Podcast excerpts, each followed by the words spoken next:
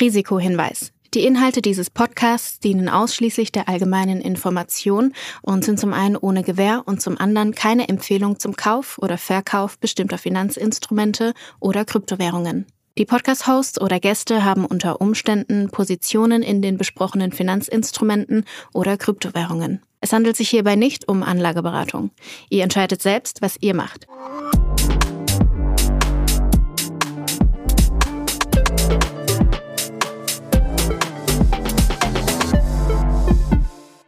Es ist Folge 92 von Alles Coin, nichts muss. Julius, ich hoffe, du hast den Neujahrskater überstanden.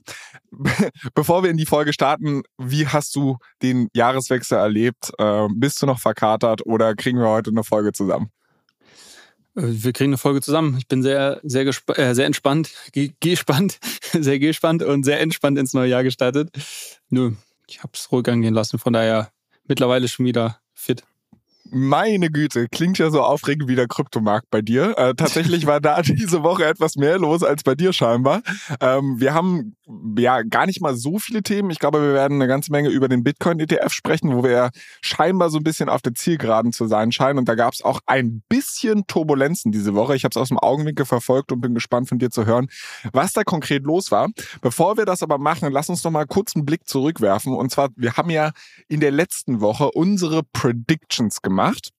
Ich weiß nicht, ob du dich erinnerst. Und wir haben ja da ähm, ein Dokument benutzt, was uns ein Hörer zugeschickt hatte, ähm, der beim letzten Jahr schon die ganzen Predictions von uns gesammelt hat und wir konnten uns dann so sehr, sehr schön daran orientieren, ob wir unsere vorherigen Predictions eingehalten haben, wie wir da standen etc. pp. Und das Geile, und das weißt du noch nicht, deshalb hier kleine Überraschung für dich, wir haben es dieses Jahr wiederbekommen, wieder vom guten Klaus. Also deshalb mal ganz, ganz großer Shoutout an den Kerl.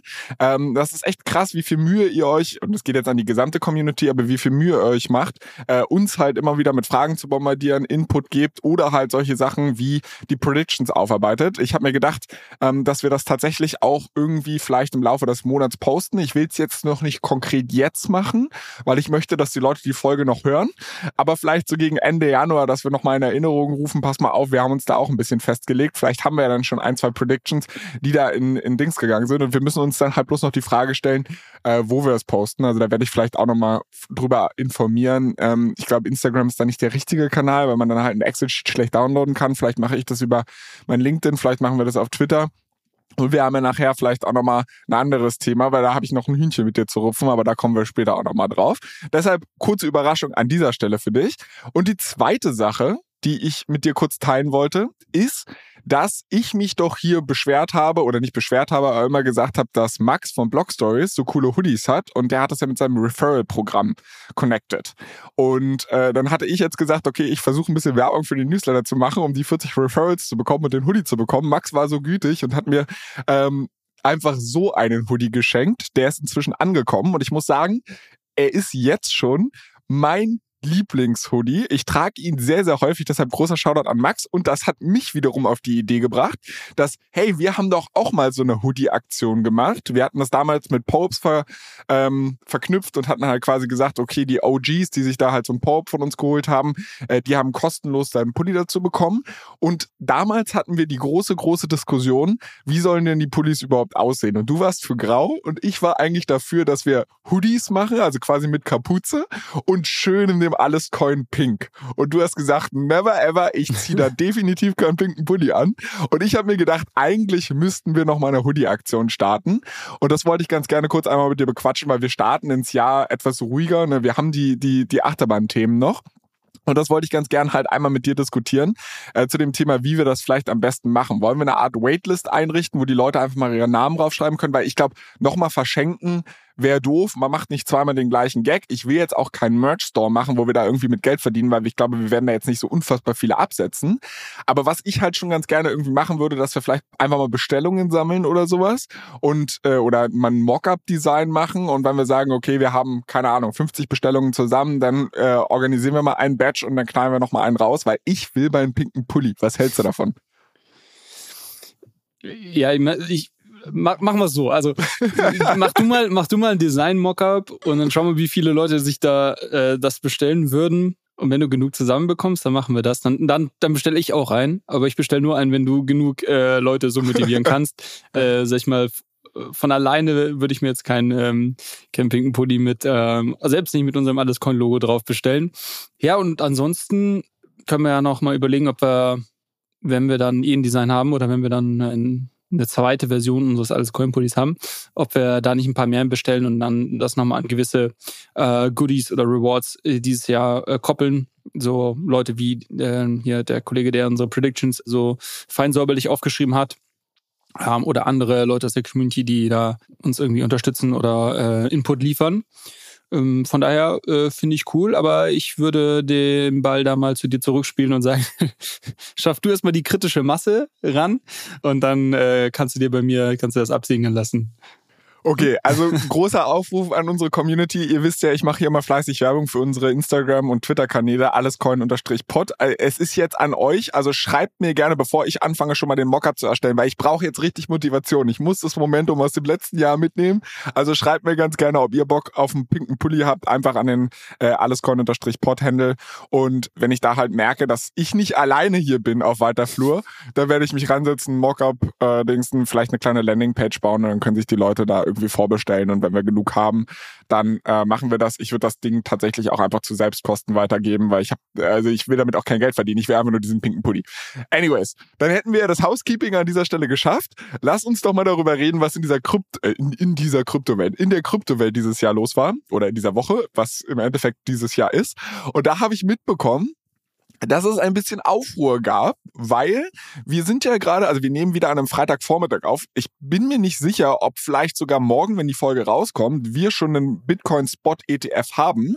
Ich habe aber auch irgendwie mitbekommen, dass es da so ein bisschen Verwirrung diese Woche gab, weil irgendwie ein paar Analysten gesagt haben oder ein Analyst gesagt hat, ja, nee, glaubt da nicht dran und die ganze Nummer, der ganze Kryptomarkt ist mal kurz zweistellig abgeschmiert. Was war da los? Ja, ist genau richtig so und war ein schöner Reminder, glaube ich, warum man nicht unbedingt mit, äh, mit Leverage oder gehebelt in der Kryptowelt handeln sollte.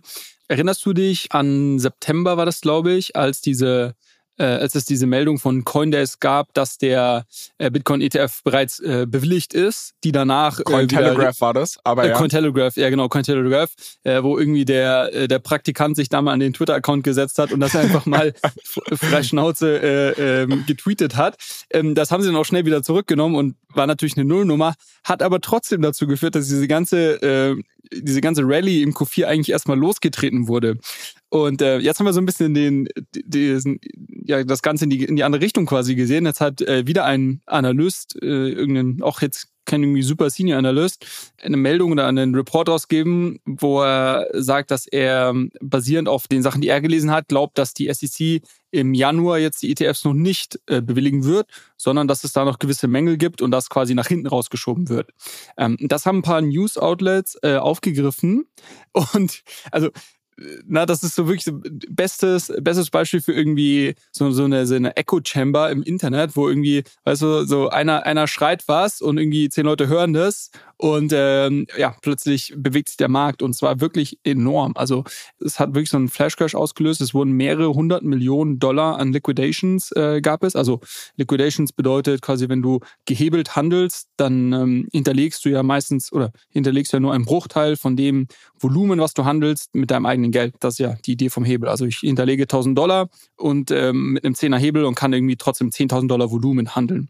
Das heißt aber auch, wenn meine Position um 10% nach unten geht, bin ich quasi äh, auf Null, ne? weil 10, 10 von, von, von äh, 10.000, dann äh, geht es irgendwie auf 9.000 runter, dann sind meine 1.000 äh, Dollar, die ich initial hinterlegt habe, weg und dann werde ich eben liquidiert, weil das, was ich hinterlegt habe, nicht mehr ausreicht, um meine Position abzusichern. Und äh, das äh, gab jetzt hier dadurch, dass es quasi in innerhalb von wenigen Minuten wirklich so stark nach unten gegangen ist, ähm, wurden hier mehrere hundert Millionen Dollar äh, liquidated. Ähm, das gesamte Volumen quasi, was gehebelt gehandelt hat, ähm, wurde quasi zurückgesetzt also mehr oder weniger wieder auf, auf, auf Null gegangen. Und es hat sich dann aber auch relativ schnell rausgestellt, beziehungsweise Leute haben sich relativ schnell die Frage gestellt, warte mal, wer ist denn dieser, wer ist denn dieser Typ? Und was ist denn das überhaupt für eine Company? Irgendwie haben wir davor auch noch nie gehört. Matrix, Matrix, irgendwas hießen die. Und warum sollte der eigentlich mehr wissen als Bloomberg und alle anderen, die nach wie vor sagen, dass die äh, ETFs im Januar kommen? Aber das Lustige ist, dass quasi die Nachricht kam raus, erstmal haben alle irgendwie das geschortet und irgendwie, weiß ich nicht, den Preis runtergetrieben innerhalb von wenigen Minuten. Und dann eine Viertelstunde später, eine halbe Stunde später haben sich dann die Leute gefragt, okay, warte mal, ist die Meldung überhaupt richtig? und ähm, das war schon, das war schon Wahnsinn. Also das war so ein richtiger Flash-Crash. Ähm, nicht ganz so, also wie man das in der Aktienwelt kennt, wo ja wirklich das dann innerhalb von Sekunden passiert, äh, sondern hier waren es eher, eher Minuten. Ähm, dadurch, dass du hier nicht ganz so diesen, diesen High-Frequency-Trading äh, äh, im, im Kryptobereich hast, aber trotzdem irgendwo noch, ja, Flash Crash, glaube ich, ist der richtige Begriff. Das ist, das ist halt auch wild. Also ich bin auch gespannt, wie sich das weiterentwickeln wird, weil ich meine, zum Beispiel an der Börse hast du ja so Circuit Breaker. Also wenn du halt merkst, dass da der Handel komplett außer Kontrolle gerät, weil halt einfach gerade Panik in den Märkten drin ist, dann haben halt Börsen die Möglichkeit, den Handel für 20 Minuten, eine Stunde, zwei Stunden etc. zu pausieren, um mal zu sagen, beruhigt euch erstmal, verarbeitet diese Informationen und dann lassen wir wieder einen ordentlichen Handel zu. Das gibt's ja in der Kryptowelt nicht. Das heißt eigentlich jede, jede Panik oder jede Euphorie wird halt einfach komplett durchs Dorf gejagt. Ähm, ja. Bin ich mal gespannt, ob das was Positives ist, weil klar, es ist irgendwie cool, dass deine Assets immer liquide sind, aber gleichzeitig birgt es natürlich auch große Gefahren.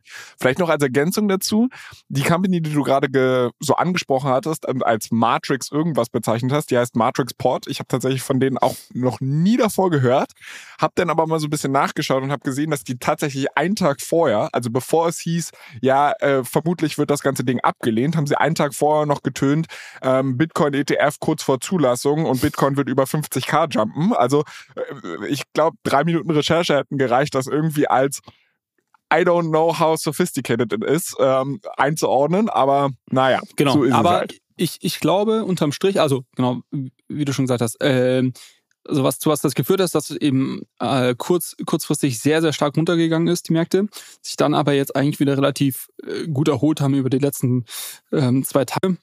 Und ähm, was aber trotzdem sehr interessant ist, ist, dass man, also nur weil jetzt irgendein Analyst so einen Report rausbringt und vielleicht ein, zwei News-Outlets darüber berichten, dass der Markt so reagiert, dass das, das heißt ja trotzdem was. Also die Leute würden ja nicht so drauf reagieren, wenn sie irgendwie, wenn jeder äh, sein Geld irgendwie in trockenen Tüchern hat und ähm, keine Ahnung, das, das spiegelt ja die Nervosität im Markt irgendwo wieder. Und ähm, auch natürlich äh, hat es jetzt gezeigt, dass halt sehr viele Leute äh, gehebelt ähm, unterwegs waren. Und die hat jetzt mal alle komplett, komplett aus dem Markt geschmissen, was grundsätzlich sehr gesund ist. Also dieser Reset ist ja grundsätzlich sehr gesund, weil wenn, wenn die Leute zu stark äh, gehebelt sind, dann, dann passiert das ja natürlich. Dann braucht es nur eine kleine Bewegung im Markt und irgendwie viele müssen, äh, müssen verkaufen, dann müssen ihre Position schließen und dann hast du diese Kaskade an Positionen, die sich gegenseitig befeuern steuern und äh, was dann in so einem, in so einem Crash ähm, ähm, am Ende resultiert. Ähm, also für mich war das ich fand's auch, ich dachte mir auch so, okay, was, was für, was für ein Vogel, warum, warum machen die diesen, diesen Report, äh, ohne, äh, ohne wirklich Insights zu haben? Und am Ende des Tages äh, dachte ich mir aber, ach, eigentlich müssen wir dankbar sein, weil das eigentlich den Markt jetzt wieder ein bisschen bereinigt hat und gleichzeitig natürlich gezeigt hat, wie nervös die Leute sind und dass im Moment alle nur auf diesen Spot-ETF schauen. Und ja, das äh, ist schon, schon sehr interessant. Also ich bin, ich, ich habe gestern auch übrigens das gelesen, dass wir heute, also heute am Freitag, den 5. Januar, es jetzt Gerüchte gibt, dass heute irgendwas bekannt gegeben wird. Ähm, falls das der Fall ist, glaube ich, rufe ich die später nochmal an und wir nehmen nochmal eine zehnminütige Einordnung auf. Aber äh, selbst wenn das nächste Woche kommt, ähm, ist schon, es ist, ist wirklich spannend, weil gerade so viel Aufmerksamkeit drauf ist. Also ich würde mich natürlich freuen, weil einer meiner Predictions war, dass der Spot ETF noch im Januar kommt, äh, weil zu sagen, der kommt dieses Jahr, das war nicht bold genug. Deshalb hatte ich mich auf den Januar festgelegt und das heißt, ich träge mir selbst die Däumchen. Ähm, du hattest gerade auch diese bereinigende Wirkung angesprochen, dass du halt sagst, okay, solche Mini-Crashes oder halt auch solche Falschmeldungen, die dazu führen, dass halt so over-leveraged Trader ausgestoppt werden oder liquidiert werden, dass das eigentlich gesund für den Markt ist. Man muss natürlich aber auch sagen, dass es die Liquidität kurzfristig, äh, die Volatilität Volatilität kurzfristig erhöht. Also du hast halt größere Schwankungen, was natürlich auch wieder Spekulanten anzieht. Also ich glaube nicht, dass es eine nachhaltige reinigende Wirkung hat, sondern klar, also dieses spekulative Geld ist jetzt einmal aus dem Markt und vielleicht hat die Person sich so krass die Finger verbrannt oder diese Person, dass sie da in Zukunft die Finger von lassen. Aber ich glaube, Spekulation ist so alt wie die Menschheitsgeschichte und da wird's immer, also solange Volatilität da ist, wird es auch immer die Zocker anziehen. Und ich glaube, da werden Klar. wir niemals eine langfristige Bereinigung sehen. Nee, nee, ich, für mich war das auch wirklich sehr, sehr kurzfristig gesprochen. Ähm, und viele, äh, ich habe auch so äh, Kommentare dazu gehört, die gesagt haben, wir haben ja auch in der Predictions-Folge darüber diskutiert, ähm, ist das jetzt ein Sell the News Event? Also sagen wir jetzt, nächste Woche kommen irgendwie Spot-ETFs. Ist das ein Sell the News Event oder ist das ein, äh, ein sehr, sehr bullisches Signal? Also jetzt alles nur sehr kurzfristig gesprochen. Wie sich das langfristig auswirkt, sind wir uns, glaube ich, einig, dass das grundsätzlich sehr positiv ist. Ähm, und ähm, ich habe jetzt ein paar Leute, äh, paar Kommentare gelesen, wo Leute gesagt haben, dass das war jetzt quasi das, die Sell the News Money, die wurde jetzt quasi einmal aus dem Markt raus, äh, äh, rausgescheucht und ähm, dass das vielleicht ähm, dann die Reaktion auf die Spot-ETFs eben ja, eher noch eher noch ins Positive ähm, bestärkt. Aber da kann man wirklich nur spekulieren. Ich bin, also wenn du mich heute fragen würdest, würde ich sagen, ich, ich glaube es eher ein positives. Also ich glaube nicht an so ein richtiges Sell the News. Ähm, ich glaube aber auch nicht, dass wir jetzt äh, die nächsten zwei, drei Monate komplett durch die Decke gehen, sondern ich glaube schon, dass es da irgendwo nochmal einen Reset geben wird, weil also äh, aktuell ist so die, die, der grundsätzliche Tenor am Markt schon wieder sehr, sehr positiv und das ist meistens dann schon wieder so ein bisschen gefährlich. Ähm, von daher, ich, ich, ich glaube schon, dass die Meldung grundsätzlich erstmal positiv aufgenommen wird ähm, und vielleicht nochmal eine Ready auslöst, aber ich, boah, ich würde mir, tun mir aktuell schwer, äh, das schon so als quasi Bullenmarkt einzuordnen, der dann irgendwie ein paar Monate länger andauert. Das entspricht ja auch so ziemlich genau dem, was ich quasi als Prediction abgegeben habe. Also ich glaube auch, dass das ganze Ding wird kommen. Dann wird es vielleicht nochmal halt irgendwie einen kurzen Jump geben, weil du halt einfach sagst, okay, die Unsicherheit ist in der Hinsicht aus dem Markt raus und viele Leute denken, okay, das ist super bullish. Und dann wird man halt Stück für Stück anfangen, diese, diese News auch abzuverkaufen, sodass ich mir halt gute Seitwärtsbewegungen für ein paar Monate, vielleicht sogar ein paar Jahre feststellen kann. Oder paar Jahre vielleicht nicht, aber ein Jahr äh, vorstellen kann. Und ähm, bis man dann halt den langfristigen Effekt da sieht. Also ich glaube, da sind wir uns direktional einigermaßen einig. Trotzdem waren wir gerade bei dem Thema Spekulation und dazu passt eine Hörerfrage, die wir vom guten Oliver bekommen haben, ganz gut. Und zwar, der hat sich die Frage gestellt, inwiefern der Spot-ETF zu weiteren Spekulationen, wenn er denn da ist, einlädt. Weil du musst ja halt überlegen, du hast jetzt sehr viele traditionelle Finanzplayer, die vielleicht einen Blick auf äh, Bitcoin oder Krypto als solches haben, das aber aktuell nicht so richtig handeln können und auch nicht shorten können. Also dass du halt zum Beispiel sagst, okay, wenn du einen Bitcoin-ETF hast, dann wird es ja nur eine Frage der Zeit sein, dass es da halt auch Derivate drauf gibt, mit denen du das Ding bis zum, bis zum ja, Gedeih und Verderb shorten kannst und man dadurch vielleicht sogar eine selbsterfüllende Prophezeiung auslöst. Also dass du halt quasi sagst, okay, ich leihe mir so viele Bitcoin-Shares und verkaufe die leer oder Bitcoin-ETF-Shares, verkaufe die leer, weil jetzt die großen Finanzinstitutionen das auf einmal machen können und treiben damit so sehr den Kurs in den Keller, dass äh, das vielleicht sogar ein Negativ-Event ist. Du guckst sehr Mm, fragend. Du guckst ja, sehr. ich, ich versuche es gerade zu verstehen, wirklich. Ähm, leuchtet mir ehrlicherweise nicht so ganz ein, die Argumentation. Also, du kannst ja heute schon Bitcoin shorten, also da brauche ich jetzt keinen Spot-ETF für. Ähm, wird sicherlich da noch weitere Derivate in Zukunft geben. Ja, also ich glaube, der Effekt, also das ist ja nur ein weiterer, äh, ein weiterer Schritt jetzt, den man geht und da wird es noch, es wird noch weitere, es wird weitere Finanzprodukte, es wird weitere Derivate geben, es wird mehr als quasi ein, eine weitere Assetklasse Bitcoin auf jeden Fall und, und wahrscheinlich Krypto auch als Gesamtes, als eine weitere Assetklasse angesehen werden ähm, und somit mehr Aufmerksamkeit auf sie ziehen und mehr traditionelle äh, Finanzspieler werden irgendwie dort ihre Positionen beziehen. Das kann Long, das kann Short sein, ist, ist, eigentlich egal. Ähm, ich glaube, zu, zu was das führen wird, ist, dass wir mittelfristig da bisschen weniger, volat- langfristig ein bisschen weniger Volatilität sehen. Also, dass, äh, wenn du den Leuten diese Instrumente gibst ähm, und einfach mehr Leute, die auch professioneller unterwegs sind, mal noch langfristig äh, vielleicht investiert sein wollen, da ihre Position beziehen können, auf welcher Seite auch immer, ähm, wird das vielleicht dazu führen, dass der Preis sich vielleicht nicht mehr in diesem Vierjahresrhythmus um irgendwie, äh, weiß nicht, ein paar hundert Prozent nach oben und dann wieder 90 Prozent nach unten ähm, bewegt, sondern dass sich das vielleicht so ein bisschen, ähm, ein bisschen smoother wird. Das leuchtet mir ein. Warum jetzt der Spot-ETF dazu führt, dass Leute, dass der Preis stark abverkauft wird, das den Zusammenhang verstehe ich jetzt nicht ganz. Okay, ich versuch's ich versuche mal so zu erklären, wie ich mir das vorstelle. Also du hast gerade die Argumentation gebracht, dass fürs Shorten brauche ich keinen Bitcoin-ETF, weil das kann ich aktuell schon tun. Mhm. Du kannst ja aber auch theoretisch schon aktuell Long Bitcoin gehen, weil es gibt Future ETFs, es gibt halt generell, du kannst Krypto direkt halten und so weiter und so fort. Wir sagen jetzt aber, dass der Zugang zu diesen Finanzprodukten, oder es sind ja keine Finanzprodukte, sondern Kryptos, aktuell halt noch relativ schwierig ist. Das bedeutet, ähm, du wirst halt, also sowohl das Shorten als auch das Long gehen ist relativ schwierig. Und jetzt würde ich halt, also für institutionelle, traditionelle Finanzplayer. Yeah. Und jetzt gibt es aber Leute, die diesen Weg extra wagen und das sind vielleicht eher die Bullen, also die Stichprobe oder die, die, die Gruppe an Leuten, die aktuell handeln, sind vielleicht eher die Bullen, weil sie sagen, oh, da passiert was Interessantes. Ich nehme den Pain auf mich, da long zu gehen. So, jetzt auf einmal wird Krypto Mainstream. Wir schaffen den ETF und damit quasi öffnen wir einer ganz neuen Zielgruppe dieses Anlageprodukt. Das wird Long-Leute reinholen, aber es öffnet halt auch Short-Produkten die Tür und Tor.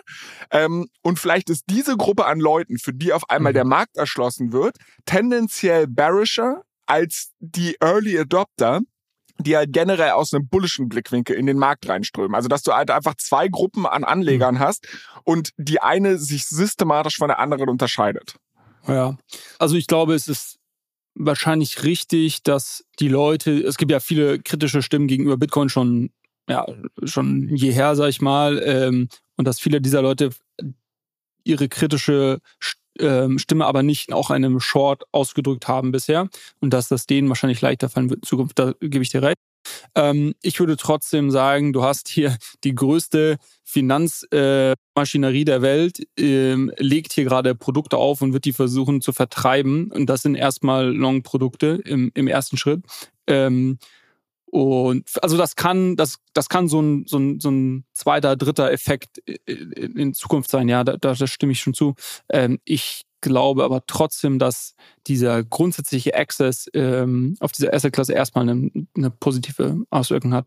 Aber klar, äh, ich, okay, jetzt verstehe ich auch das Argument. Äh, sicherlich ist wahrscheinlich die Stichprobe der Leute, die bisher investiert haben, nicht komplett ähm, gleich, also gleich verteilt zwischen Bullen und, und, und Bären, sondern es sind wahrscheinlich schon eher die Leute, die, die eh äh, ja, bullisch sind und deshalb auch dieses, äh, diese Qual auf sich nehmen, in den Markt hier zu investieren. Okay, gut. Ja, also ich meine, ich glaube, das reicht mir als Antwort, dass du sagst, ja, okay, kann sein, äh, hast du jetzt aber nicht so mega große Angst vor. Wir greifen hm. das Thema vielleicht nochmal auf, wenn wir wieder in den Bärenmarkt sind und du halt quasi auf dem Weg nach unten jetzt auch einfacher wetten kannst und da profitieren kannst. Ähm, ich bin auf jeden Fall sehr, sehr gespannt, wie sich das entwickelt, aber auch beruhigt, dass du da jetzt keine schlaflosen Nächte hast. Eine Sache, die mir diese Woche so ein bisschen schlaflose Nächte bereitet hat, warst du mein lieber Freund. Und zwar hattest du mir, ich glaube, zu Beginn der Woche als kleines Neujahrsgeschenk einen Link geschickt, auf dem es hieß, check mal, ob du was bekommst. Und ich glaube, du kriegst auf keiner mal deiner WhatsApp-Nachrichten an mich so schnell eine Response, wie wenn du mir sowas schickst, weil es war konkret wieder ein Airdrop und zwar von Genesis Dimension. Ich hoffe, ich habe es jetzt richtig ausgesprochen. Nur, nur Dimension. Äh, also okay. Genesis hieß, glaube ich, der Airdrop, deshalb hieß die, die URL so, aber das Projekt heißt Dimension. Okay. Im Grunde genommen war es halt eine Airdrop-Seite wie jede andere auch. Du konntest deine Wallet-Adresse eingeben, konntest noch unterschiedliche Chains auswählen und dann halt checken, ob du einen Airdrop bekommst.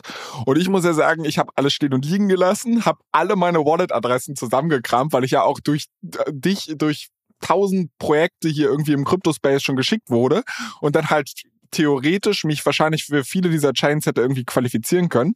Habe alle meine Adressen durchgetickert und festgestellt, dass ich überhaupt nichts bekomme, was eine ziemliche Enttäuschung war. Ähm, trotzdem würde ich jetzt gern einmal von dir hören, was es überhaupt mit diesem Airdrop auf sich hat, warum du gedacht hast, dass ich davon was bekomme und was so hinter diesem Projekt steht. Wie fangen wir an?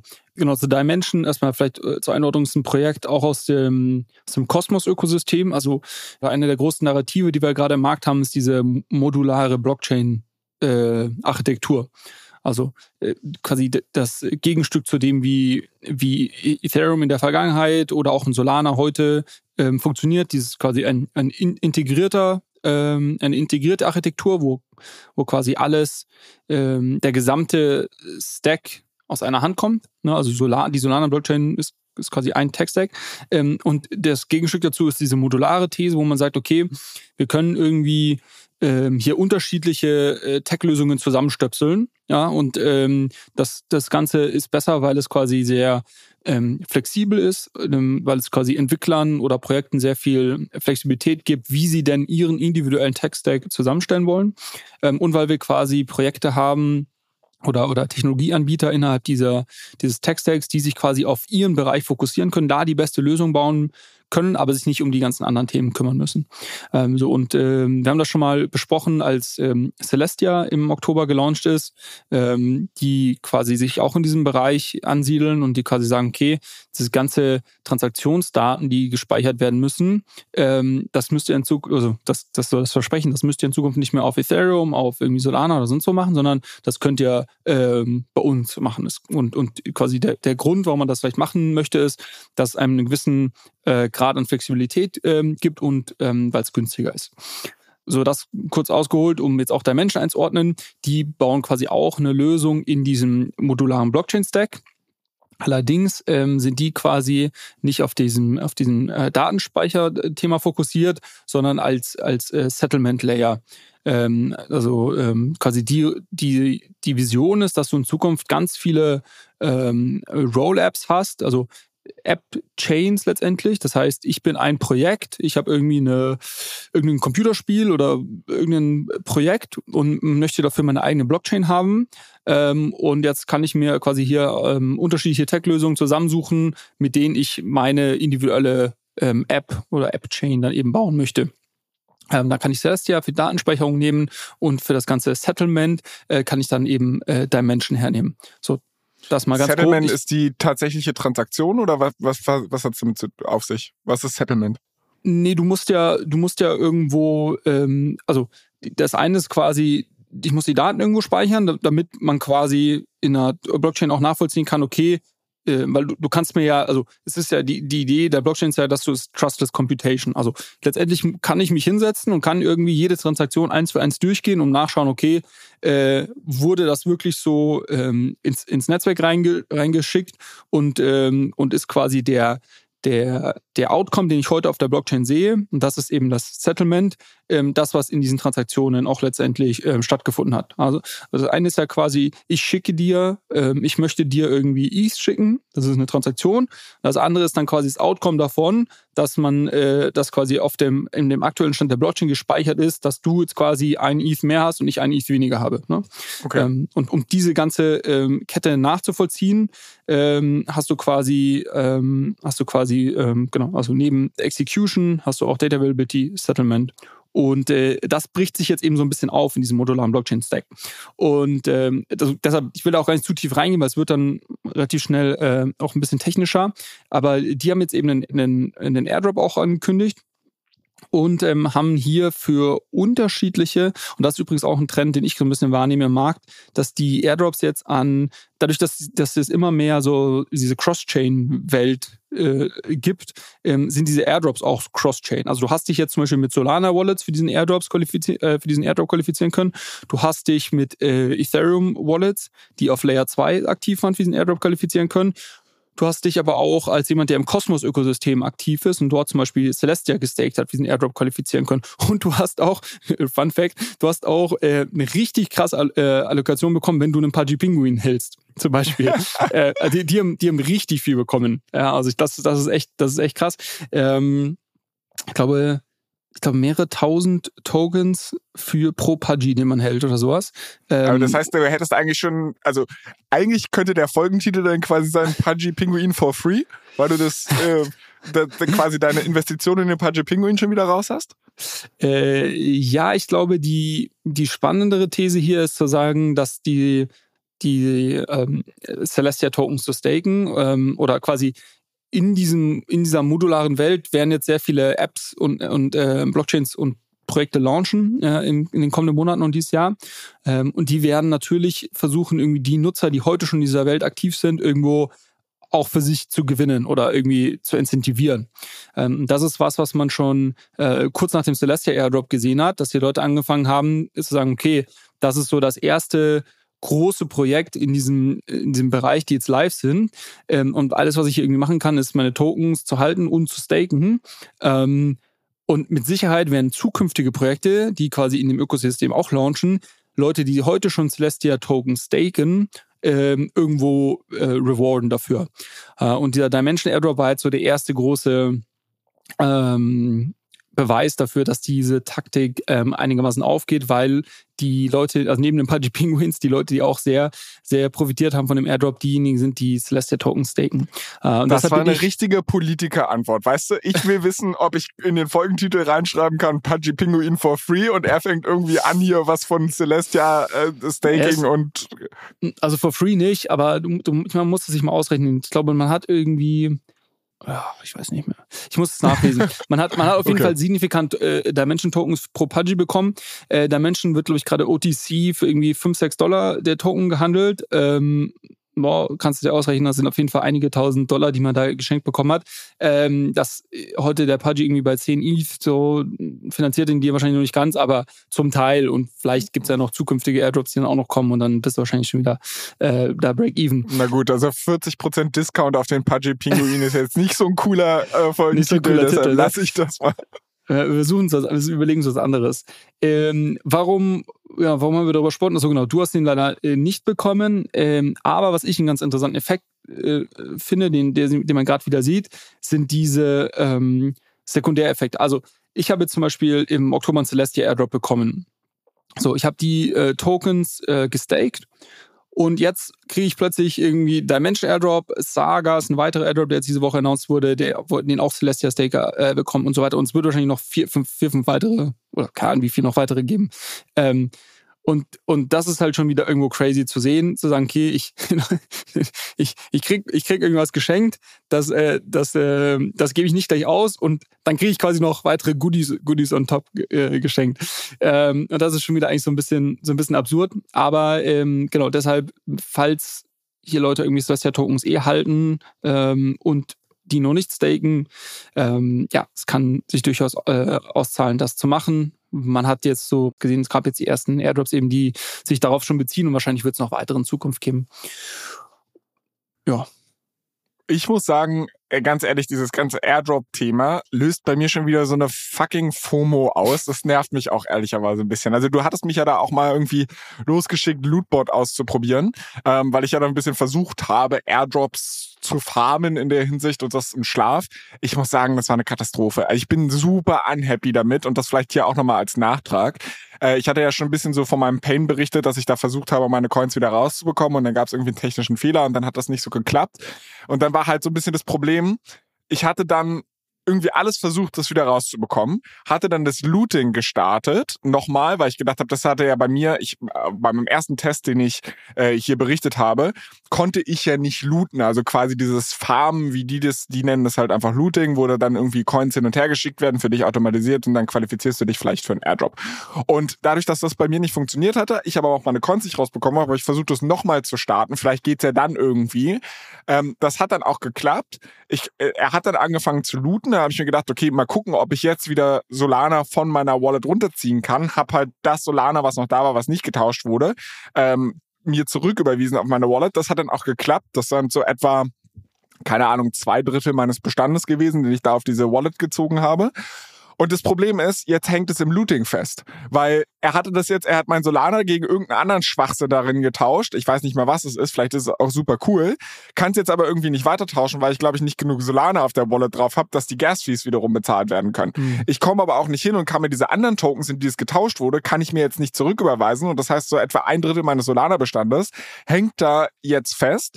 Und ich krieg's erst raus, wenn ich nochmal Solana überweise, um halt die Gas-Fees zu, ähm, zu bezahlen, dass es halt wieder in Solana getauscht wird und nicht mehr alles äh, zurück auf meine normale Wallet überweisen kann. Also es klingt erstmal wie ein riesen Hackmack, also genau du, das du ist schaffst es, auch. Es, du schaffst es immer, dich in Situationen zu bringen, die ich mir gar nicht ausmalen kann, aber äh, Ey, wirklich, Respekt, Respekt dafür auf jeden Fall. Es ist, ich habe ja nicht mal wirklich was gemacht. Ne? Ich habe da einfach nur Solana hingeschickt, habe gesagt Start Looting und alles hat irgendwie nicht funktioniert. Also ich muss echt sagen, dann hatte ich den halt auf, das muss ich auch noch dazu erwähnen, ich habe dann auf Twitter dem Lootbot-Team geschrieben, weil ich gedacht habe, so macht das ja ein Crypto Native, oder zumindest mhm. machst du das ja immer so. Hab denen dann geschrieben, dass ich da hier folgendes Problem habe und so weiter. Da haben die mir sieben Tage nicht geantwortet. Dann habe ich denen einfach noch mal so drei Fragezeichen hinterher geschickt und dann haben sie mir äh, geschickt, ja, bitte melde dich beim Support-Team bei Telegram, äh, wo ich mir auch gedacht habe, so, oh, das ist so scheiße einfach. Also ich bin gar nicht happy damit. Das nur okay. vielen Dank dafür, dass du mich da reingequatscht hast. Ich habe von einem unserer Hörer, du hattest es ja auch nicht empfohlen hier in der Folge, dementsprechend, es gab aber so ein paar Nutzer, die es eigenmächtig ausprobiert haben, die mir dann auch so ein bisschen Feedback geschrieben haben und meinten so, naja, geil ist anders. Also ich, ich werde dich weiterhin auf dem Laufenden halten, aber ich bin ja. gerne offen für andere Vorschläge, wie ich mich für Airdrops qualifiziere. Ne, um meine ne, genau, in der, in der Sorge, dass ich mich hier wiederhole, weil ich glaube, ich habe das schon ein, zwei Mal auch gesagt in vergangenen Folgen. Ich betreibe auch kein Farming in dem Sinne, äh, sondern ich nutze halt einfach die Apps. Also gibt es Apps, die ich irgendwie genutzt habe, ähm, die ich ausprobiert habe, weil die in Verbindung mit einem potenziellen Airdrop stehen? Ja, mit Sicherheit. Äh, Gehe ich dann hin und mache irgendwie, erzeuge mir 10.000 Wallets und irgendwie äh, keine Ahnung, verbringe meinen Tag damit, irgendwie ähm, Airdrops zu farmen. Nö, aber ähm, du kannst einfach Sachen ausprobieren. Also weiß ich nicht, jetzt sowas wie Hyperliquid äh, oder IntentX, was jetzt irgendwie so neue Perps, also du bist ja ein großer Intent-based Trading-Fans, gibt so neue, neue Exchanges jetzt, die darauf aufbauen. Die werden safe äh, alle einen Airdrop machen. Ähm, dann äh, geht man halt dahin, äh, überweist da irgendwie ein paar, paar Dollar hin, macht, macht mal eine Handvoll Transaktionen, dann weiß man, okay, ist das ein cooles Produkt oder nicht?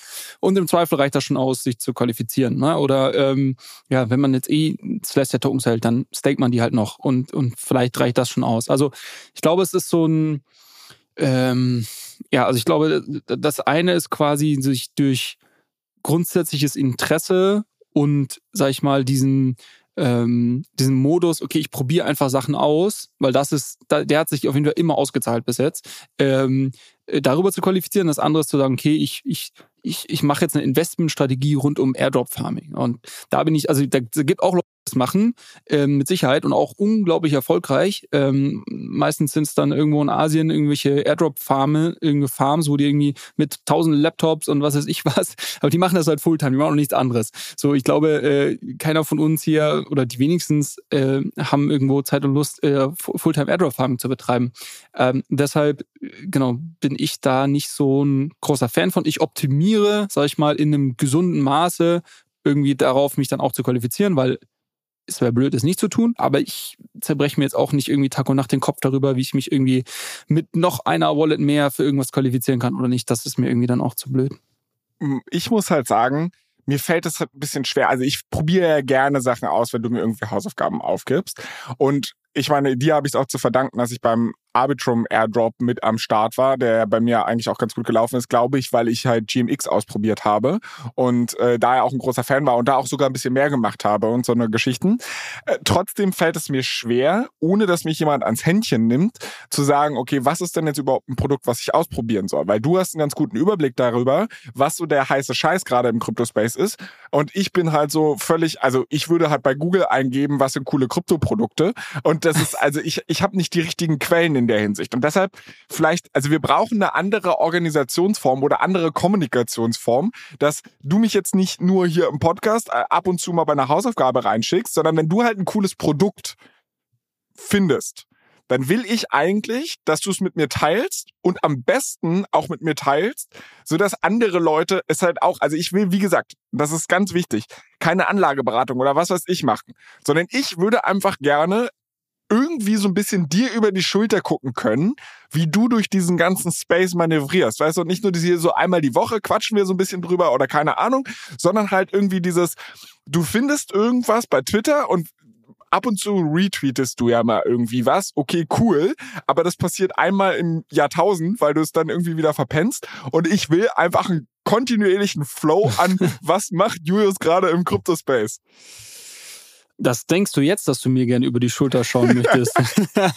Warte mal ab, bis ich dir dann die, die, die Links schicke, die Absurditäten und dann, äh, dann kommen nur mehr Fragen auf als Antworten. Äh, ja, lass uns mal überlegen. Also was wir machen könnten, wäre, dass wir uns ähm, irgendwie, dass wir uns eine gemeinsame Gruppe machen, wo ich dir einfach so meinen oh, kommentarlos aber, ne? Das ist mir wichtig, weil ich will mir jetzt hier nicht einen weiteren Job an, ans Bein hängen. Also mehr oder weniger kommentarlos dir äh, einfach mal so Sachen teile, die ich mir anschaue oder ja, die, die ich irgendwie auf dem, auf dem Schirm habe. Und ähm, dann kannst du da mal ein bisschen loslaufen und dir die Sachen angucken. Ähm, das können wir gerne machen. Du, äh, okay, ich, äh, aber was ist jetzt, was ist das Medium? Weil ich will ja auch, also ich finde es halt ganz cool, wenn du mir kommentarlos irgendwie so ein paar Sachen droppst und wir dann vielleicht auch in der Folge mal darüber sprechen, so was es damit jetzt auf sich hatte, weil ich vielleicht ein paar Sachen dann ausprobiert habe, vielleicht ein paar Sachen total scheiße finde, ein paar Sachen überhaupt nicht verstanden habe, keine Ahnung. Trotzdem würde ich es halt irgendwie ganz cool finden, wenn wir unsere Hörer damit auf diese Reise mitnehmen können. Und hm. das heißt, wir können ja jetzt schlecht irgendwie eine WhatsApp-Gruppe mit, weiß ich nicht, 2000 Leuten machen und dann kann da äh, jeder irgendwie halt, weiß ich nicht, äh, halt seinen, seinen Schwachsinn mit dazugeben oder so und dann sehe ich gar nicht mehr durch, was von dir kommt und was von irgendjemand anderem kommt. Das heißt, wie machen wir das, dass vielleicht auch andere Leute davon mitbekommen? Du hast gerade gesagt, du willst es kommentarlos machen, das heißt, ich krieg dich nicht für einen E-Mail-Newsletter äh, motiviert, ähm, aber... Also was wir machen könnten, wäre so eine, so eine Art Telegram-Gruppe, da weiß ich, dass man quasi, oder was wir, also andersrum, wenn, wenn du sagst, die Community mit einbinden, wo, wo wir beide uns ja, glaube ich, aktiv bisher dagegen entschieden haben und ich auch nach wie vor dazu stehe, ist, dass wir nicht so einen Discord-Server oder sowas aufmachen wollen. Ähm, einfach weil, vor allem in so einem Space, wo wo es wo, wo es viele Scams gibt, ähm, wo irgendwie schnell falsche Informationen die Runde machen, irgendwelche Links äh, die Runde machen, die irgendwo ähm, vielleicht nicht die, die richtigen sind und sonst was, ähm, wollen wir eigentlich nicht das so so komplett öffnen, dass da irgendwie jeder jeder an an unsere Community irgendwie seine Sachen schicken kann oder seine Investments äh, schillen kann, weil ich, nicht jeder wird immer nur gute Intentionen dabei haben. So deshalb, so und wir haben nicht die Zeit, das irgendwie 24/7 zu moderieren. Ähm, deshalb haben wir uns da ähm, bisher dagegen entschieden und da stehen wir, glaube ich, auch nach wie vor zu. Ne? Ähm, was wir aber machen könnten, wäre, das kenne ich von Telegram, ist, dass man so eine Gruppe macht, wo ähm, nur wir oder ich oder ich und du äh, irgendwie schreiben können. Ähm, man das aber trotzdem äh, zugänglich macht für andere, die das quasi mit, mitlesen können. Ähm, und ich glaube, man kann da auch eine Funktion freischalten, dass man dann hinter den Posts, die wir machen oder den, den Links oder was auch immer, äh, da kann man dann auch ähm, quasi, gibt es eine Kommentarfunktion, wenn, falls man Rückfragen dazu hat oder sowas. Ähm, ich glaube hier, wie gesagt, nur Expectation Management. Mein Ziel wäre jetzt nicht, so, so ein Discord, Discord-Channel quasi äh, ähm, äh, auf Telegram aufzumachen, sondern ich würde das, wenn, wirklich so nutzen, wie wir es gerade besprochen haben, dass ich dir ein paar Sachen teile ähm, und du kannst ja auch von deinen Erfahrungen dann ein bisschen berichten. Ähm, und im, es gibt aber so ein, gibt aber trotzdem die Möglichkeit, dass Leute quasi dann ähm, da irgendwie noch Kommentare dazu hinterlassen. Klingt jetzt vielleicht ein bisschen abstrakt. Äh, ich finde es eigentlich ja mal einfach geil. so eine Telegram-Gruppe also so, machen. Ist, so, also finde ich eine coole Idee das ist ja dann im Endeffekt so ein bisschen wie unser ominöses Google Doc, von dem ich hier immer wieder berichte, was wir zur genau. Organisation genau. dieses Podcasts unser, benutzen. Unser Google Doc auf Telegram. genau. Und das halt, das halt aber, dass es kontinuierlich befüllt wird und da halt solche Sachen, wenn du mich darauf hinweist, ob ich halt für irgendeinen Airdrop mich qualifiziert habe oder was ist ich, dass du es mir einfach daran schickst und dann halt sagst von wegen, hier check mal, ob du dich qualifiziert hast oder keine Ahnung. Oder so einen Link würde ich dann unter Umständen vielleicht sogar noch selbst verstehen. Da musst du nicht mal hinschreiben, äh, check mal, ob du es gedingst hast. Finde ich, finde ich eine coole Nummer. Lass uns das sehr gerne so machen. Äh, Hausaufgabe für dich, also für, sag ich mal, zur nächsten Folge oder übernächsten Folge. Ich bin da ja nicht so hart, aber ich wäre wär, wär happy, wenn wir das noch irgendwie im Januar auf die Straße bekommen und dann halt vielleicht auch die Leute so ein bisschen hinter die Kulissen des Podcasts blicken lassen. Eine andere Sache, über die du offenbar mit mir reden wolltest, ist Arbitrum. Wolltest du noch mal eine Siegerrunde dafür drehen, dass du, dass ich mich für den Airdrop qualifiziert habe und der jetzt endlich gut läuft oder, oder was hat es damit auf sich? Genau, also äh, durchaus, durchaus getriggert dadurch, dass die äh, das Arbitrum als auch Optimism gerade ähm, ganz gut laufen. Arbitrum jetzt All-Time High äh, diese Woche ähm, bei irgendwie zwei Dollar, glaube ich, sowas. Ähm, also auch hier ähm, ist dann so ein Airdrop, so ein initialer Airdrop doch nochmal ein bisschen mehr wert als ähm, das, was man vielleicht irgendwie im Q1 noch gedacht hat. Ähm, und ja, ich wollte mit dir äh, darüber sprechen, warum das oder was vielleicht der Grund dafür ist. Ähm, denn wie du ja besser weißt als ich, sind, sind Märkte vorausschauend. Ähm, und einer der, der großen Updates, die wir im Ende Q1 wahrscheinlich auf Ethereum bekommen, ist äh, dieses EIP 4844, ähm, was, was bedeutet oder was das Upgrade ist, ähm, dass sich die Transaktionskosten ähm, für Layer 2 ähm, Blockchains im Ethereum-Ökosystem signifikant reduzieren werden, dadurch, dass ähm, die Art und Weise, wie sie ihre Daten auf Ethereum speichern, sich, sich verändert und sie somit quasi weniger dafür ausgeben müssen. Ne? Also quasi ein Layer 2 oder ein Rollout macht ja nichts anderes als ganz viele Transaktionen zu bündeln und das irgendwie dann trotzdem auf der Ethereum-Blockchain zu speichern. Und hier wird quasi die Art und Weise, wie diese Daten gespeichert werden, da gibt's ähm, wird neuer Platz geschaffen, sagen wir es ganz vereinfacht. Es gibt, gibt so Data äh, Blobs, äh, werden eingeführt, wo man eben, wo, wo Rollups ihre Daten speichern können. Und das führt dazu, dass das Ganze quasi für Rollups dann viel, viel günstiger wird. Ähm, und man geht davon aus, dass es die Transaktionskosten um 90 Prozent verringert. Ne? Und ähm, das macht natürlich Rollups nochmal attraktiver, weil äh, gerade wenn wir jetzt auch den Vergleich zu ähm, anderen Ökosystemen wie Solana ziehen, ist natürlich ein Arbitrum mit irgendwie 10 Cent äh, Transaktionskosten, sagen wir mal, im Schnitt immer noch äh, signifikant teurer als Solana, wo es sich irgendwie einen Bruchteil von einem Cent kostet. Ähm, Wenn es dann aber auf Arbitrum noch 1 Cent kostet, dann ist es vielleicht nicht mehr so problematisch, dass es auf Solana irgendwie 0,3 Cent oder noch weniger kostet, weil vielleicht ein 1 Cent ist dann auch für die meisten Leute so, okay, äh, das, das verändert jetzt meine Trading Experience nicht massiv, ob ich jetzt 1 Cent oder 0,01 Cent zahle, weil ich mache im Zweifel, 99 Prozent der Leute machen nicht mehr als irgendwie, ja, 1000 Transaktionen im Jahr und dann ähm, macht das nicht den großen Unterschied.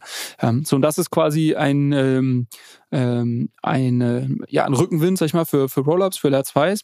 Und was ganz interessant ist, man sieht jetzt eben schon, äh, dass, dass quasi die, der Markt jetzt schon anfängt, diesen Narrativ so ein bisschen zu traden und sowohl Arbitrum als auch Optimism, ähm, als auch weitere Layer 2s und ähm, Tokens, die in diesem Ökosystem quasi äh, aktiv sind, gerade ganz gut laufen. Man könnte aber auch dagegen halten, dass der Kryptomarkt als solches einfach gerade ganz gut läuft und alle Boote, also die Flut hebt ja, alle das Boote. stimmt ja nicht. Das stimmt ja nicht, weil du siehst ja, Okay, du siehst okay. ja, ähm, nee, aber das, also das kannst du ja ganz einfach anschauen. Du hast jetzt irgendwie ein Arbitrum, was irgendwie, äh, oder ich muss kurz öffnen, letzten 30 Tagen knapp 100 Prozent gemacht hat. Du kannst jetzt mal irgendwie gucken, was hat ein, gerade schwer, die richtigen Vergleich, also kannst du jetzt sagen, okay, das ist signifikante Outperformance äh, zu irgendwie einem Bitcoin oder anderen Blockchains und ähm, zuvor sind die zum Beispiel nicht so gut gelaufen. Also man kann natürlich sagen, es ist quasi einfach eine, eine, eine weitere Rotation. Also die Leute schieben halt ihr Geld von, von dem Narrativ A zu, zum nächsten Narrativ. Ähm, aber ich glaube, dass quasi das nicht ohne irgendeinen Grund geschieht, sondern man natürlich diesen, diesen, diesen Trade oder dieses Narrativ, ah, jetzt kommt dieses Upgrade und das wird alles besser und so weiter, das wird irgendwo antizipiert und deshalb traden das Leute so. Genau, aber man muss halt auch dazu sagen, also du kannst halt nicht einfach nur die absolute Performance von Bitcoin und Arbitrum miteinander vergleichen, sondern du, man könnte ja zum Beispiel auch sagen, also Arbitrum ist vielleicht volatiler als ein Bitcoin das ist. Da gibt's ja hier das gute Cap-M bei, bei Aktien, wo du dann halt sagst, okay, du hättest einen Beta-Faktor und sagst, wenn sich Bitcoin um 10% bewegt, dann bewegt sich halt Arbitrum immer um das Doppelte und das gilt sowohl nach oben als nach unten. Also auch da müsste man halt einfach gucken, wie, wie volatil die unterschiedlich zueinander sind. Ich glaube trotzdem, also du hast bestimmt den Nagel auf den Kopf getroffen mit deinem Narrativ. Ich muss dir halt bloß auch mal ein bisschen was hier entgegenwerfen, damit du hier nicht irgendwie über diesen Podcast regierst und den Leuten erzählst, was alles passiert, sondern ich versuche auch einfach mal ein bisschen so kritische Gedanken der Leute zu widerspiegeln. Jetzt lass mich doch hier in Ruhe und lass mich lieber hier mit dir über ein anderes Thema sprechen. Und zwar ähm, den Abschluss des Podcasts soll heute mal eine Hörerfrage bilden, die wir die letzten zwei Wochen leider nicht behandeln konnten, obwohl es eigentlich eine sehr, sehr gute Hörerfrage ist. Und zwar so ein bisschen das Thema FOMO, wo wir halt gesagt haben, pass auf, äh, lasst euch davon nicht verrückt machen. Ähm, die Sachen steigen, die Sachen fallen und irgendwie denkt man, das Gras ist immer, hätte ich mal, hätte ich mal, hätte ich mal in der Vergangenheit, so nach dem Motto. Ähm, und jetzt hat dieser Hörer, der uns geschrieben hat, festgestellt, okay, er hat damals, wo er den Podcast gehört hat, Helium sehr attraktiv gefunden. Er, er fand Hivemapper eigentlich ganz cool. Er fand den Research Coin ganz cool. Hat jetzt irgendwie, ne, wie das halt so ist, die Märkte steigen wieder. Er hat mal nachgeguckt, wie sich diese ganzen Coins entwickelt haben, hat halt festgestellt, boom, 200 Prozent, 300 Prozent, vielleicht 100, sogar 800 Prozent. Und jetzt denkt er sich, fuck, hätte ich damals mal gekauft und überlegt sich jetzt aber, naja, ich finde die Projekte ja nach wie vor spannend.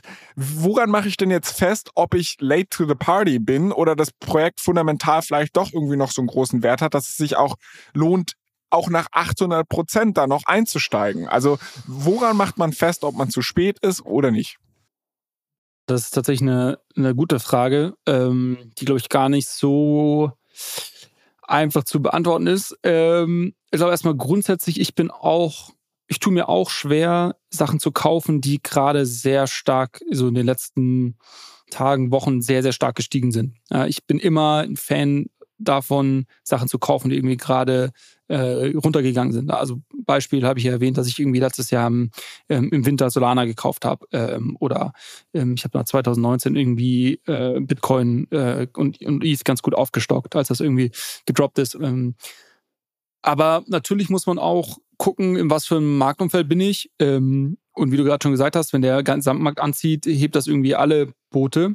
Und das ist so diese feine Unterscheidung, kriege ich den Preis nochmal, ne? Weil quasi du könntest jetzt ja auch sagen, hey, ich war irgendwie, ich habe im September, ich habe irgendwie den ganzen Sommer mir Kryptomarkt angeschaut und irgendwie ging der so seitwärts, ging irgendwie ein bisschen runter und irgendwie ist nicht viel passiert. So, dann kam hier der, der gute Cointelegraph intern und hat irgendwie diese Ready ausgelöst. Ähm, und plötzlich sehe ich irgendwie, wie der, der Bitcoin-Kurs mir davonläuft. Und ich denke mir aber genau mit dem quasi Mindset, was ich gerade, was ich gerade geteilt habe, so, boah, jetzt will ich aber nicht kaufen, wenn das jetzt gerade irgendwie schon, schon 20, 30 Prozent gemacht hat. Ähm, die Frage ist, kriegst du jemals wieder den Preis, zu dem du es dir ursprünglich angeschaut hast? Und ähm, ich glaube, irgendwann, ich glaube, das ist grundsätzlich ein gutes, ähm, eine gute Einstellung, da vorsichtig zu sein, wenn Sachen gerade gehypt werden und gut laufen, dann noch auf so Züge aufzuspringen und vielleicht ist man dann schon sehr spät äh, äh, drauf. Ähm, aber ich glaube, es gibt dann auch den Moment, ähm, wenn man wirklich High Conviction hat. Also ich glaube, hier muss man noch die grundsätzliche Unterscheidung machen. Möchte ich jetzt irgendwie, äh, keine Ahnung, glaube ich, dass jetzt irgendwie, was ich gerade gesagt habe, glaube ich, dass Layer 2 jetzt gerade ein Narrativ haben und möchte jetzt irgendwie noch schnell äh, Arbitrum und Optimism kaufen. Ähm, das ist quasi so dieses, das ist ja eher kurzfristig. Äh, das andere ist zu sagen, okay, ich glaube, dass Helium äh, oder, oder, oder D-Pins ähm, wirklich eine fundamental äh, spannende Art und Weise sind, irgendwie Netzwerkeffekte zu erzeugen. Und ich glaube, dass das über die nächsten Jahre gut laufen wird und möchte mir irgendwie aus mit, mit hoher Conviction hier irgendwie ein Portfolio aufbauen von irgendwie Helium, HiveMapper, was weiß ich was. Ähm, das sind ja zwei unterschiedliche Ansätze. Ich glaube, im zweiteren, äh, wenn man wirklich äh, Conviction auf diese Themen hat und auch vielleicht ein bisschen mehr Research gemacht hat, dann muss man, glaube ich, ähm, und man sieht, der, der, der Kurs kommt nicht mehr dahin, wo man ihn vielleicht mal irgendwann gesehen hat, äh, vor einem halben Jahr im, im Kryptowinter, da muss man, glaube ich, irgendwann über seinen Schatten springen und dann vielleicht doch auch anfangen, eine Position aufzubauen. Ne? Und auch da, was wir hier oft mal predigen, ist so dieses quasi Dollar Cost Averaging oder, oder ähm, sag ich mal, ähm, mit so einem äh, Sparplan, sag ich mal, äh, zu investieren. Das kann man hier natürlich auch anwenden. Du kannst auch sagen, okay, ich habe irgendwie Summe X, äh, die ich irgendwie in meinem Gesamtportfolio jetzt auf, auf Helium oder auf Deepins allo, ähm, allokieren möchte. Ähm, und scheinbar geht es jetzt irgendwie nicht mehr äh, kurzfristig dahin, wo ich es mal gesehen habe gut, dann äh, investiere ich halt jetzt über 90 Tage ähm, oder äh, wie auch immer, wie lange, äh, diese Summe gestückelt ähm, in Helium-Token. Kann man zum Beispiel über Jupiter auf Solana sehr, sehr einfach machen. Die haben das als äh, Funktion, so ein, so ein, ähm, so ein Dollar-Cost-Averaging. Und, ähm, und dann kriege ich halt den Durchschnittspreis. Was Besseres kriege ich im Zweifel am Markt eh nicht. Ähm, genau, das war jetzt mal so meine erste, mein erstes Feedback dazu. Hast ich du da schon was? Ja, sag mal. Nee, also ich, ich hätte grundsätzlich auch vielleicht so meine Meinung zu dem Thema, was ich zwischendurch mal einstreuen kann und dann kannst du ja gucken, ob du mit deinem zweiten Punkt da gänzlich in eine andere Richtung strebst oder halt sagst, eigentlich würde ich das auch unterschreiben. Und zwar, ich ich meine, die, das gleiche Problem hast du in der Aktienwelt eigentlich auch. Und ich habe zwei Gedanken zu dem, was du gerade gesagt hast. Nummer eins, du hast gesagt, du magst es auch nicht in, in Hype-Phasen reinzukaufen, wo du halt sagst, der Kurs ist jetzt schon 20, 30 oder 300 Prozent gestiegen. Ähm, auf den Aktienmärkten wiederum, da geht man ja davon aus, dass die wiederum effizient sind und dass man sagt, eigentlich sollte es keinen Faktor geben, der systematisch Über- oder Unterrenditen an der Börse erklärt. Und witzigerweise hat man über die Zeit aber doch Faktoren ähm, gefunden und daraus ist so ein richtiger Kult auch, das nennt sich Faktor Investing entstanden wo man halt zum Beispiel festgestellt hat, na okay, wer systematisch vielleicht Firmen kauft, die eine günstige Bewertung haben, der wird eine Überrendite erzielen. Ähm, witzigerweise gibt's dann aber sehr viele Gegenthesen, die halt sagen, na, der Value-Faktor, so wird der halt genannt, der ist eigentlich überhaupt nicht mehr gültig, ähm, weil, guck mal, wir haben jetzt mit einem anderen Datenset festgelegt, dass es gar keine Überrendite gibt der einer der hartnäckigsten Faktoren, den es aber an der Börse gibt und der fast immer belegt wird, ist Momentum. Das heißt, Aktien, die gestern gestiegen sind, steigen auch morgen. So blöd es klingt und so kontraintuitiv das gegen jeder Logik ist, dass man halt sagt, du solltest eigentlich günstig kaufen und teuer verkaufen, ist es halt einfach so, dass Momentum Aktien meistens also irgendwann dreht jedes Momentum und wenn du, das hilft dir gar nichts. Ich meine jetzt nur ganz groß im Schnitt ähm, argumentiert. Trotzdem verstehe ich natürlich deinen Punkt und ich, ich, meine eigene innere Logik widerspricht mir da auch zu sagen, okay, ich kaufe etwas besonders teuer und würde da auch grundsätzlich dir nicht widersprechen. Die zweite Sache aber, die ich auch noch ergänzen würde an der ganzen Stelle, ist, ich glaube, man muss sich ein bisschen frei machen von diesem Bewertungsgedanken und überhaupt versuchen, den Markt zu timen oder halt zu sagen, kriege ich den Kurs nochmal oder was weiß ich. Bestes Beispiel aus der Aktienwelt ist Nvidia. Die waren zu jedem Zeitpunkt, zu jedem Zeitpunkt, wo du sie hättest kaufen können an der Börse, nach allen möglichen Metriken hardcore überbewertet. Und jetzt sind sie eine der fünf größten Companies der Welt. Die haben bei einer 100 Milliarden Market Cap, haben alle gesagt, niemals werden die so viel wert sein. Und auf einmal waren sie bei 1000 Milliarden Market Cap. Weil sie halt einfach ein, ein unglaubliches, und ich würde nicht sagen, dass diese Bewertung gerechtfertigt ist, aber selbst zu einem Zeitpunkt, wo du gedacht hättest, jetzt kann es nicht nochmal höher gehen, hat sich diese Aktie nochmal verzehnfacht. Und Viele Leute haben damals Mark Zuckerberg für verrückt erklärt, wo er Instagram für eine Milliarde gekauft hat. Oder das war zumindest die Zahl, die durch die Headlines ging, wo die zwölf Mitarbeiter hatten und noch nicht die Traction, die man hatte. Und heute denkst du dir halt so, ja, eine Milliarde zu dem, was aus Instagram geworden ist, ist ein fucking Schnäppchen. Gleiches Beispiel bei Google. Hat man, glaube ich, äh, die haben ähm, YouTube auch für eine Milliarde gekauft, ist mittlerweile das 300-fache wert. Keine Ahnung, Mann. Und ich glaube, das ist die Logik, die man im Crypto-Space, das ist sehr vergleichbar mit Venture Investing in der Hinsicht, wo die Bewertung auch, du investierst nicht zwangsläufig bei einem Startup, wo du halt sagst, wenn die im Seed Funding eine 20 Millionen Bewertung haben und eigentlich nur ein Pitch Deck, aber wenn du halt an das Founding Team glaubst, an das Produkt glaubst, wenn du glaubst, die haben irgendeine Secret Source, dann ist die Bewertung gerade im Venture Investing ja auch, äh, sag ich mal, zweitrangig. Und wenn du, wenn du glaubst, dass ein Projekt fundamental wirklich die Möglichkeit hat, das einzulösen, was sie, was sie versprechen, dann ist, keine Ahnung, wenn Helium irgendwann der Technologiekonzern auf diesem Planeten wird, naja, mein Gott, also dann, dann wird auch die Bewertung, selbst wenn sie 200, 300 Prozent jetzt gestiegen sind, noch deutlich übererfüllt. Werden sie deshalb den Kryptomarkt als solches outperformen? Keine Ahnung. Aber das ist halt so ein bisschen, also anstatt da irgendwelche Preisspielchen zu machen, würde ich halt wirklich versuchen, langfristig in die, in die Vision zu investieren. Und da kannst du richtig krass mit auf die Schnauze fallen. Aber ich glaube, das ist so ein Framework, wo ich da halt äh, in der Form versuchen würde, drüber nachzudenken, wenn du verstehst, was ich meine. Ja, ähm, Krypto ist tatsächlich auch ein starker, äh, hat einen starken Momentum-Faktor, äh, ist auch ganz gut belegt mittlerweile. Äh, Gibt es auch Paper zu. Ähm,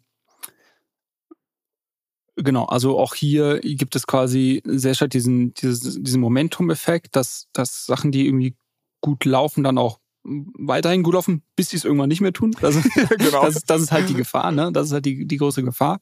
Ähm, ja, also ich glaube, dass diese Frage kann man gar nicht so einfach beantworten, weil da muss man viel, da muss man viel grundlegender anfangen. Muss man, warum, also quasi, wie, wie, wie ist dein Gesamtportfolio überhaupt, überhaupt aufgestellt? Was, welchen Teil davon investierst du in Krypto? Warum tust du das? Mit welchem Zeithorizont? Was ist dein Risiko, was du irgendwie eingehen kannst? Da gibt es so viele Fragen, die man erstmal beantworten muss, bis man zu dem Punkt kommt, kannst du jetzt irgendwie noch in was reingehen, was 100% gestiegen ist. Ähm, also wirklich für, für mich tut mir gerade so ein bisschen schwer, das so, so, einfach zu beantworten. Ich glaube, die, die Grundunterscheidung äh, wird für mich wirklich so, ist das irgendwie was, wo du High Conviction auf hast? Also keine Ahnung, jetzt Bitcoin. Du, du willst irgendwie in Bitcoin investiert sein, aber jetzt ist irgendwie der Bitcoin, hast du jetzt irgendwie nicht mehr bei 20.000 bekommen, sondern ist jetzt halt irgendwie schon bei über 40.000 Dollar. Ähm, sollst du den, sollst du den deshalb jetzt nicht mehr kaufen? Ähm, weiß ich nicht. Also äh, wahrscheinlich, wahrscheinlich doch, wenn du wirklich hohe Überzeugung, wenn du sagst, ich möchte aber irgendwie einen kleinen Teil meines Portfolios irgendwie in Bitcoin halten, dann sollst du ihn vielleicht trotzdem kaufen. Ähm, und ähm, wenn du auch einen entsprechend langen Zeithorizont mitbringst und irgendwie das deiner, deiner Risikopräferenz ähm, entspricht, die du irgendwie eingehen möchtest.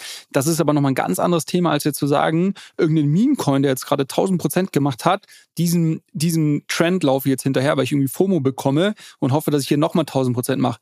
Da wäre ich, ich sehr, sehr vorsichtig sein. Ja, die, die Sachen können manchmal länger laufen, als äh, als man es denkt, aber ähm, also das sind, das sind Sachen, wo ich, wo ich relativ äh, vorsichtig bin ähm, weil Krypto eben nicht, im Gegensatz zu den Aktien, ein nicht sehr effizienter Markt ist und sehr stark narrativ getrieben ist, sehr starke äh, Rotations zwischen unterschiedlichen Narrativen ähm, ähm, stattfinden. Es Leute gibt, die das mit sehr viel Geld professionell machen und im Zweifel bist du immer die, die, wie sagt man so schön, Exit-Liquidität für die anderen Leute. Also die dumpen auf dich. Ähm, und ja, deshalb da bin ich bin ich vorsichtig. Woran mache ich das persönlich fest? Ob ich irgendwie früh oder spät dran bin? habe ich jetzt keine wirkliche Formel dafür. Für mich ist das sehr stark daran gekoppelt, wer spricht heute darüber, in welchen Kreisen wird das besprochen, der Trade, ähm, wenn wir jetzt über so kurzfristigere Themen äh, sprechen. Ähm, wie groß ist die Marktcap? Wie groß traden andere Sachen in dieser Marktcap? Hat das irgendwie Rückenwind in Form von irgendwie Narrative, die kommen? Äh, also gutes Beispiel. Ähm, wir, aktuell gibt es einen Token, ähm, der sehr stark durch die Decke gegangen ist jetzt die letzten Tage, Restake Finance. Das sind so die ähm, äh, wir hatten über Restaking schon gesprochen, ne? also Eigenlayer ähm, und so weiter, alles was damit zusammenhängt. Da, die sind alle noch nicht live. So, es gibt jetzt den Restake Finance, den ersten Token, der jetzt live ist in dem Ökosystem. Der ist jetzt gerade irgendwie, weiß nicht, 200, 300 Prozent oder sowas und noch mehr die letzten Tage gemacht. Ähm, und ist jetzt auch gar nicht mehr so günstig, günstig bewertet. Ähm, so, und da, da, da kann man jetzt irgendwie draufschauen und kann sagen, okay, Eigenlayer Restaking, das wird riesig, das kommt alles dieses Jahr, das wird ein sehr großer, sehr großer Narrativ. Das ist jetzt hier irgendwie der First Mover, das ist der erste am Markt, der live ist mit einem Token und deshalb ähm, ähm, kriegt der quasi gerade ähm, die ganzen Investments der Leute, die in diesem Bereich investieren wollen und vielleicht heute noch nicht anders können. Ähm, so und äh, vielleicht hatte man das auf dem Schirm und hat vielleicht sogar von dem Projekt schon gehört und war aber nicht investiert äh, for, for whatever reason und jetzt sieht man, dass das Ding irgendwie ein paar Prozent macht. Laufe ich dem jetzt hinterher oder sage ich jetzt, okay, ich lerne daraus. Irgendwie, keine Ahnung, ich hatte vielleicht die richtige These, dieser Narrativ wird kommen, aber habe irgendwie aus irgendeinem Grund nicht äh, hier äh, investiert. Ähm, und beim nächsten Mal mache ich es besser. Und da bin ich schon ein großer Fan von, ähm, sag ich mal, sich eher zurückzulehnen und entspannt zu sein und sagen, okay, und das ist ja so ein bisschen, was ich, was ich hier schon ein paar Mal erwähnt habe, es gibt jede Woche solche Opportunities im Kryptomarkt. Ähm, und, und lieber verpasse ich die ersten zehn, aber setze mich vielleicht kurz hin und überlege mir, warum habe ich sie verpasst und was kann ich vielleicht irgendwo in meinem äh, in, in, meinen Annahmen oder in dem, wie ich irgendwie über solche Trades nachdenke, besser machen, dass ich vielleicht dann irgendwann in Zukunft auch mal so einen erwische, als irgendwie diesen Sachen hinterher zu laufen und da jetzt irgendwie noch zu investieren. Und ja, selbst, selbst wenn es jetzt nochmal 100% macht, im Zweifel verkauft man es dann nicht, weil man glaubt, es macht dann nochmal 100% und dann geht es schon wieder runter, bevor du dich überhaupt äh, umschauen kannst. Und da bin ich immer das vorsichtig das, und ich glaube, den letzten Punkt, den du gerade genannt hast, das kann auch eine Hilfe bei der Entscheidungsfindung sein, sich einfach mal in die umgedrehte Richtung hineinzuversetzen. Weil ökonomisch ist es eigentlich ja kein Unterschied zu sagen, ich kaufe etwas oder ich halte etwas. Also wenn es um das gleiche Asset geht. Und jetzt stell dir doch einfach mal vor, also du sitzt jetzt da und HiveMapper hat jetzt, keine Ahnung, 800 Prozent gemacht, nur um irgendwie, keine Ahnung, was die gemacht haben, nur um jetzt irgendeine Zahl zu nennen. Also die haben jetzt 800 Prozent gemacht und du denkst dir, fuck, ich kannte dieses Projekt eigentlich schon vor acht Monaten, ähm, hätte ich da mal gekauft. Und hm, ist es jetzt vielleicht zu spät, auf den Zug aufzuspringen? Du könntest dich rein gedanklich in, das, in, in die Lage versetzen und zu sagen, okay, angenommen, ich hätte vor x Monaten gekauft, hätte diese Rendite jetzt gemacht, würde ich diesen Coin jetzt halten oder würde ich ihn verkaufen? Ähm, mhm. Weil ökonomisch ist es exakt dasselbe, wenn man mal steuerliche Aspekte rauslassen würde. Natürlich, weil das kann deine äh, Entscheidung unter Umständen beeinflussen. Und die Frage, die ich mir dann halt stellen würde oder in dem Augenblick, wo du zu dem Entschluss kommst, naja, okay, wenn ich jetzt 800% mit Hyphenpur gemacht hätte, würde ich es wahrscheinlich verkaufen, weil ich nicht glaube, dass es noch weitergeht oder keine Ahnung oder Gewinne mitnehmen oder whatever. Und wenn du halt sagst, ey, ich würde es halten, ja, dann kannst du es jetzt auch kaufen, weil es ist ökonomisch das Gleiche. So, ne? Richtig. Und also es ist, es ist im Endeffekt, es gibt dir keine klare Antwort, aber manchmal kannst du dich halt einfach in so, eine, in so einen anderen Blickwinkel stellen und merkst dann halt, wie du die Frage intuitiv auch beantwortest. Ja, aber, aber am Ende des Tages, das, worüber wir gerade sprechen, so die letzten 10, 15 Minuten, ist, ist wirklich Trading. Und ich glaube, wenn man ehrlich zu sich selber ist, haben wahrscheinlich von unserer Community-Hörerschaft, keine Ahnung, vielleicht ein Prozent der Leute, wahrscheinlich noch weniger, die Erfahrung, das Risikoprofil und auch die Zeit wirklich das zu, diese Sachen zu traden. Und deshalb würde ich allen davon abraten, solche Sachen zu machen, sondern sich lieber zu überlegen, was ist mein Portfolio, mit welchem Zeithorizont, was sind irgendwie High-Conviction-Themen, wo ich auch kein Problem habe, wenn das irgendwie mal 20, 30 Prozent zwischenzeitlich runtergeht. Ich kann trotzdem ruhig schlafen ähm, und äh, wenn ich dann irgendwann da äh, signifikant ähm, im, im Plus bin, dann kann ich auch Gewinne mitnehmen und dann macht das alles für mich Sinn. Ähm, Im Gegensatz zu, ich versuche jetzt irgendwie diesen Narrativen hinterherzulaufen und jetzt gestern war es Deepin, morgen ist AI-Coins, übermorgen ist was anderes. Das ähm, ist sehr anstrengend, wenn man das nicht Fulltime macht und auch wirklich diese Trading-Erfahrung hat, seine Position richtig zu sizen, entsprechendes Risikomanagement zu betreiben äh, und, und, und so weiter, da auch Erfahrung hat, ähm, dann sollte man das nur mit wenig Geld machen. Ne? Und auch wenn ich jetzt hier über, über irgendwie kurzfristige Trades äh, spreche, die ich mache, ist das ein kleinerer Teil meines Portfolios. Ne? Der Großteil ist ähm, langfristig investiert.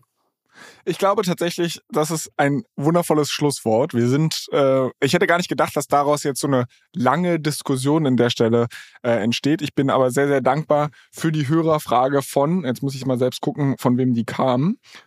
Der User heißt Fritz also Username Fitzy, äh, bin ich auf jeden Fall ähm, sehr, sehr dankbar für gewesen. Wir hatten es tatsächlich die bei der Prediction-Folge und bei der äh, Recap-Folge nicht mehr unterbekommen, verständlicherweise. Ähm, aber Trotzdem äh, hat es mir sehr viel Spaß gemacht, mit dir darüber zu diskutieren und deshalb vielleicht auch nochmal der Aufruf an unsere Community. Wenn ihr Hörerfragen, Themenwünsche, Kritik, Feedback habt, dann schreibt uns sehr, sehr gerne an allescoin-pod. Das ist unser Instagram-Handle, das ist unser Twitter-Handle. Äh, schreibt mir auch sehr, sehr gerne, ob ihr Bock auf einen pinken Hoodie habt, damit wir äh, hier das irgendwie machbar machen. Ähm, ansonsten freuen wir uns natürlich auch sehr, wenn ihr diesen Podcast positiv bewertet auf Apple und Spotify. Ähm, wir freuen uns sehr, wenn ihr nächste Woche wieder reinhört. Ich habe irgendwie das Gefühl, dass ich ach so, Freunden sollte er auch von diesem Podcast erzählen. Genau. Das äh, freut uns auch immer sehr. Julius, ich freue mich drauf, nächste Woche wieder mit dir zu quatschen und dann hoffentlich die frohe Kunde zu ver verbreiten, äh, dass ich weiß ich nicht, 5000 Leute für einen pinken Hoodie anmelden wollen. Ähm, ich freue mich dann, dein Gesicht darauf zu sehen. Bis dann, alles Gute, mach's gut. Ciao, Flo, ciao, ciao. Ciao, ciao.